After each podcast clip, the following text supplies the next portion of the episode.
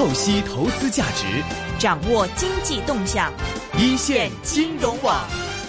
我们首先听到的是亚洲金融论坛上中投董事长兼首席执行官丁学东先生的演讲。感谢主持人提的很好的问题。这个，我想呢，呃，中投公司它主要做的是海外投资。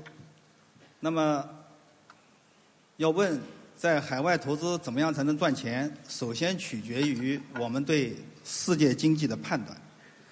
那么也就是说，作为主权财富基金，它的投资是研究来驱，靠研究来驱动的。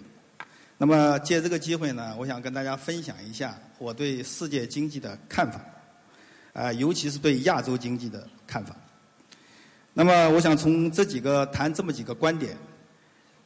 首先从全球经济来看，我想借用一句中国的古话，呃，叫做“病来如山倒”。病去如抽丝。这个国际经济危机呢，二零零八年爆发以后，呃，以很快的速度就席卷了主要国家，最后影响到全球。但是它的复苏过程呢，却显得非常缓慢。现在已经过去五年，我想呢，这也符合就病去如抽丝的特点。在这个过程当中，它的复苏表现的缓慢、反复。和非均匀性。那么，在经济恢复的初期呢，这个新兴国家增长表现的比较强劲，而发达国家呢忙于应对的自自己的危机，所以在前期呢是新兴国家带动了复苏。但是呢，最近的情形呢，这两年的情形呢有些变化，因为美国经济在加快复苏。它的内生动力在增强，欧元区呢，它的增长由负转正，所以呢，相比之下呢，新兴市场国家的经济虽然仍然保持较快的增长速度，但是它在减速。呃，从这个我有一个判断，就是说呢，我们用借用一个数学语言对这种现象做一个描述，也就是说，经济的一阶导数。也就是经济的增长率，仍然是新兴经济整体上高于发达经济体。但是经济的二阶导数，也就是经济增长的加速度，就反过来了，是发达国家为正，新兴经济体国家为负。也就是说，新兴经济体它在还还在增长，但是它在减速。那么基于这个判断。我觉得下一个阶段带动世界经济增长的驱动力，它的位置可能会发现一个反转，也就是说呢，在下一个阶段也可能发达国家的驱动力变强，而新兴经济的经济体引领世界发展的驱动力呢变弱。这个主要是由于这个发达经济体和新兴经济体它处在去杠杆周期的不同阶段。在这个里呢，我也做一个比喻。那么，我们把私人部门比作阴，把公共部门比作阳。那么，我感觉发达国家经济体，它似乎是叫阴盛阳衰。阴盛指的是什么呢？就是指私人部门，包括它的金融部门和它的企业部门，去杠杆任务已经基本完成。特别是美国已经实现了去杠杆，而欧洲呢正在去杠杆化的过程当中。发达而发达阳衰是指什么呢？指发达国家的政府仍然债务负担偏重，有点自顾不暇。比如说美国的债务，虽然它的债务率在下降，但是美国的债务政府的债务仍然很高，所以经常会闹一些政府关门。债务上限出现这样的困局，这个欧洲国家欧债危机实际上也是欧洲少数国家政府出现了偿付的危机。那么日本债务也是债台高筑，所以呢，我说发达体国家显示的是阴盛阳衰，也就是私人部门的表现比政府部门要恢复的好。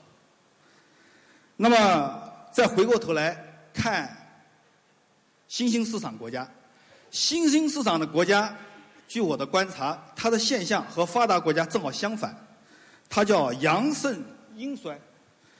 所谓阳盛指的是什么呢？就是尽管新兴市场国家它的呃表现并不完全一致，特别像金砖五国的表现并不完全一致，但总的来说，它的政府部门、公共部门资产负债表是比较健康的，债务负担没有那么高，所以呢，它的是呃就是这叫阳盛，阴衰呢就是这个新兴市场国家它的企业、它的金融部门杠杆率还在提高。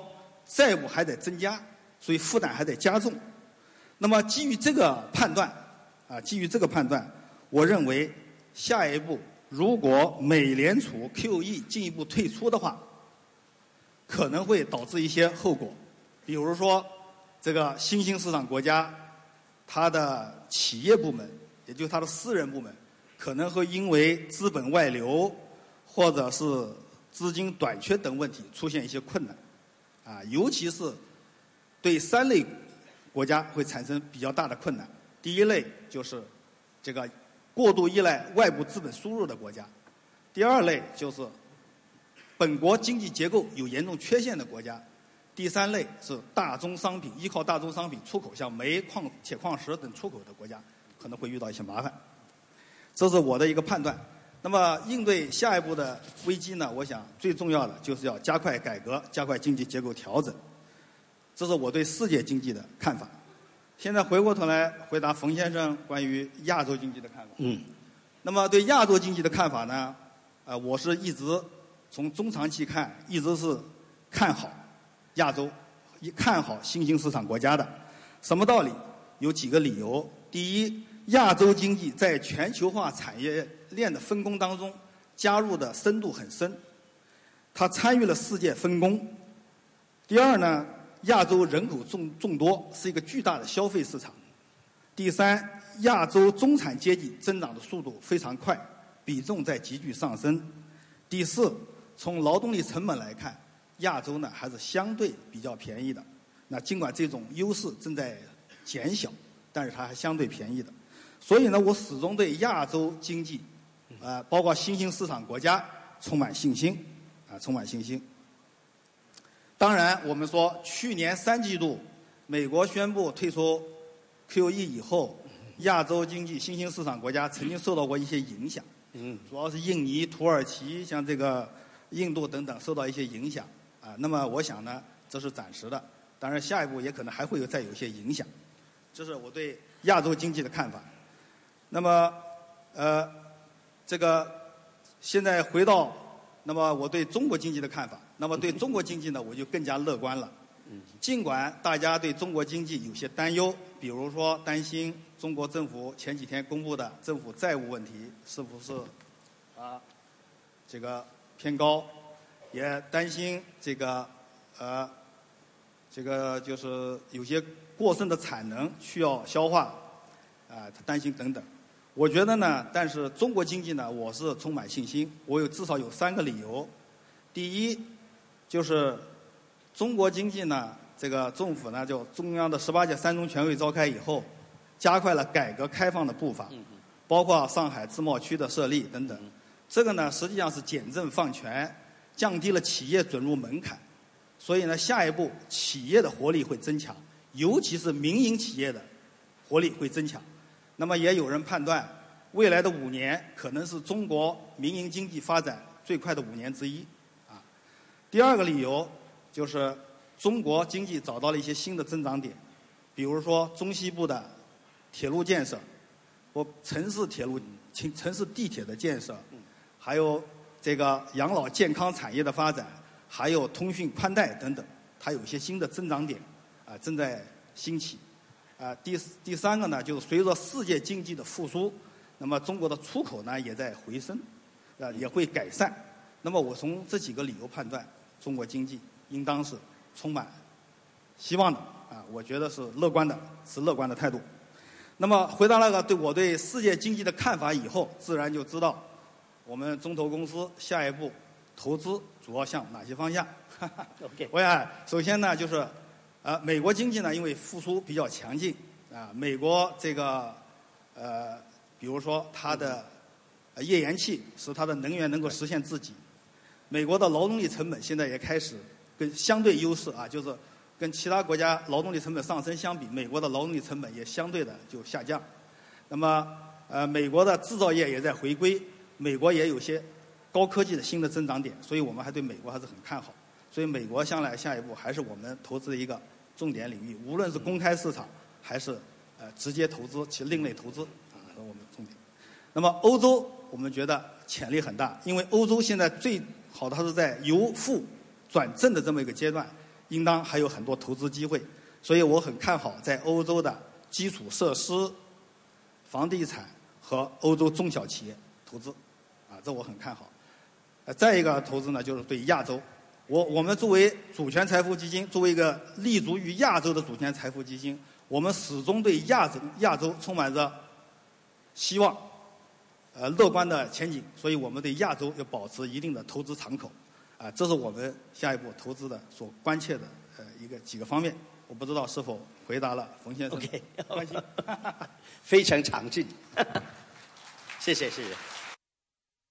我们下面听到的是啊、上海市副市长涂光绍先生的演讲。这个谢谢呃陈董事长。那么我想今天这个有这样的一个机会啊，当然只有短短的十分钟，但是我想呢也这个这个把自上海中国上海自由贸易实验区后面简称就是上海自贸区，否则这个太长了。呃，给大家简单的做一个介绍，特别呢是要谈一谈上海自贸区的建设，特别在金融改革方面，会给会对上海和香港在金融的这个合作方面，呃，这个带来的机遇。呃，我也知道吧，十分钟时间很短，但是呢，我想一想，这个七步成诗啊，所以我就想着觉得十分钟还是够长的啊。我尽量能够讲讲讲的这个简单一点啊。第一个呢，就是关于上海自贸区的总的上海自贸区的建设的整个的战略的构成。呃，很简单，第一个呢就是目标。上海自由贸易、上海自贸区的建设的目标，就是要适应全球新的投资贸易的新的格局，以及国内我们经济转型发展的新的要求，啊，适应这个投资贸易便利化的这样的一个大的趋势，啊，通过在上海自贸区的先行的改革和先行先试，那么来为中国的经济在更高层次、更高水平上融入全球的经济体系。来做出我们的这个实验啊，这个进行试点。方式是什么呢？达到这个目标的方式就是进一步的扩大开放和深化改革。核心内容是什么呢？核心内容就是加快政府的自身的改革，通过政府职能的转换和政府管理经济方式的变革，通过这样的一个核心的内容来实现我们这样的一个目标。那么，这就是说要采取。从过去的正面清单转为负面清单，从过去的审批转为备案，从过去的准入后的国民待遇转到准入前的国民待遇。关键是什么呢？啊，目标、方式、核心、关键，关键就是要形成一套将来在自贸区里面总结出来的或者我们实践出来的可复制、可推广的制度建设。这套制度。那么，经过我们三个多月啊，目前三个多月的努力，应该说呢，我们在一些方面已经取得了一些进展。重点来讲，我简单的列一下。那么，主要是在自贸围绕自自贸区的这个总体的战略，我们在法律法规的建立、负面清单的这个推出。当然了，负面清单稍微现在这个稍微长了一点啊。另外呢，就是商事登记；另外，在境外投资，还有贸易便利化的安排，以及金融的服务配套的服务，还有服务业的开放，最后在政府管理方式，在这个八大方面，我们都有了不同程度的推进。啊，那么这是我想讲的第一个介绍的第一点，就是关于自贸区的总体的情况。当然，后面的任务还很重，特别是二零一四年。是我们的一个关键的一年啊。这个今年的这个任务啊啊，就是在过去三个多月的基础之上，能够更深入的能够推进这个自贸区的建设，任务非常重。第二个方面呢，就是关于在自贸区建设当中对金融的我们的一个认识啊，对金融改革的开放的一个认识，好吧？金融在自贸区建设当中非常重要，但是它的位置要摆在合适的位置。什么叫合适的位置？那么金融就是为自贸区的投资贸易便利化服务的，做配合的，所以不是就金融改革来谈金融改革。一定要把它放到配合自贸区的建设，推进投资贸易便利化，来推进我们的金融的改革。所以就有了在自贸区的金融改革，我们叫“一加四”这四个方面的组成啊，这个四个重“一加四”这样的一些内容的安排。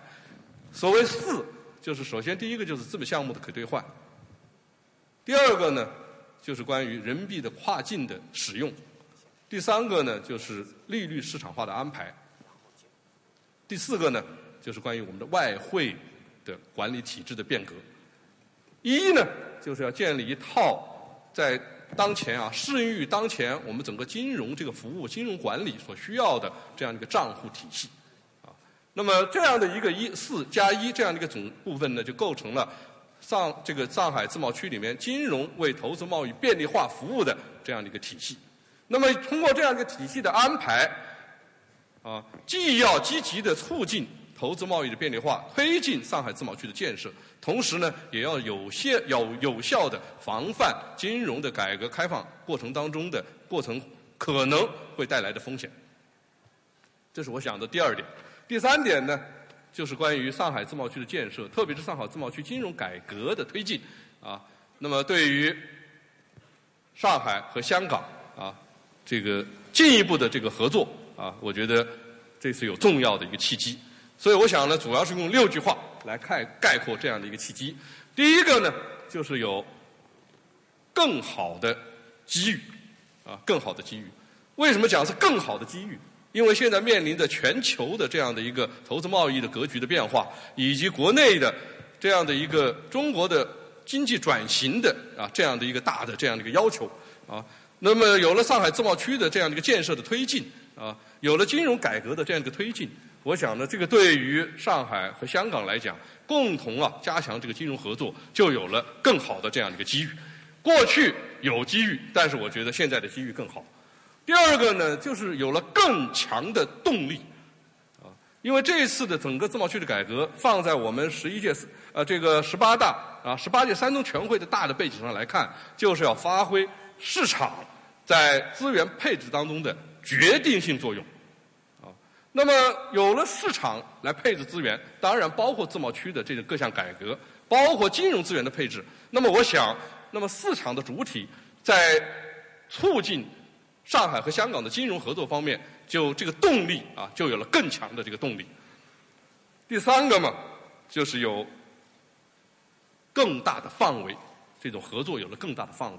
那么，随着上海自贸区的建设，因为大家也知道，上海自贸区跟我们所说的其他的啊，所谓这个这个双边的这种自贸区啊，这个不一样。